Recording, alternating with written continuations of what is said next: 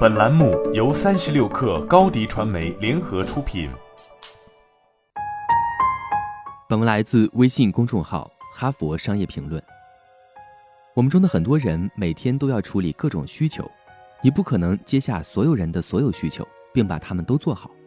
如果接了太多或本不应由你处理的事情，你会浪费掉时间、精力和金钱，还让自己在真正重要的事上分心。你必须学会判断何时、如何拒绝和同意需求，在正确的时间深思熟虑的拒绝，可以给相关人员节省时间，免除麻烦。匆忙决定处理适当的拒绝，会给每个人，特别是给自己带来麻烦。比如，你没有评估好需求，个人偏见影响了你的决策；比如，不喜欢提需求的人。或是解雇了看起来不重要的人，或者仅仅是因为答应了太多事情而没有多余的精力导致的拒绝。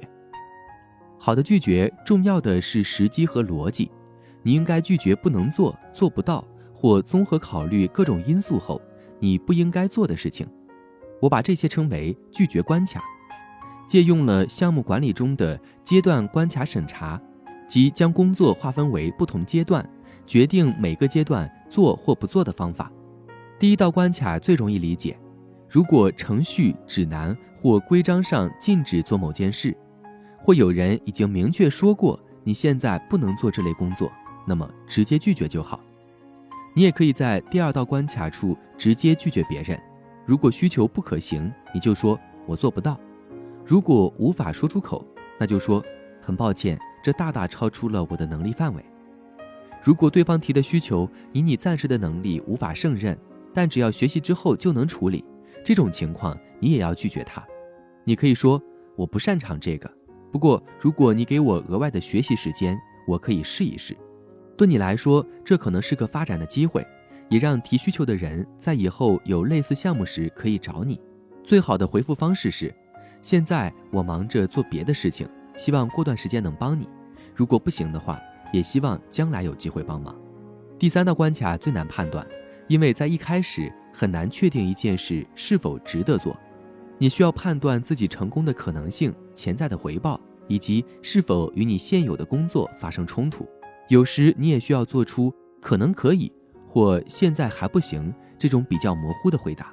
这类情况你应该说：“我需要更多信息，让我来问几个问题。”本质上，你是在让提需求者提出一个更全面或更有说服力的方案。如果你确实理解了对方的需求，并认为当下不值得接受，你可以说：“我现在还无法答应，因为成功的可能性很低，需要的资源太多了。现在我手头上的其他工作跟这件事冲突了，或者这可能会导致不好的结果。”实际方面，最重要的是要先认真考虑和分析需求。然后立即回答是否接受，不要直接拒绝，不然会让人觉得你对这个需求不屑一顾。但也不要一直拖着对方。如果你拒绝的理由其实是想说现在不行，但马上就可以了的意思，那就让对方知道。如果回答是我不行，但我知道有人可以做到，或我不行，但是我可以协助你找到其他能做的人，那么也要尽早说出来。拒绝的目的是为了接受更有价值的需求，这将提升自我的价值，建立良好的关系，并提高声誉。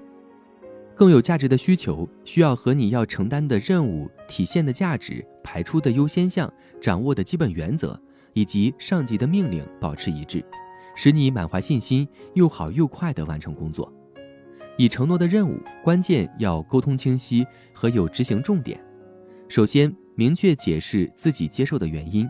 你可以给这个项目带来更多价值，你想合作，你看到了其中的好处，然后定下自己的行动计划，特别是可接受的交付成果。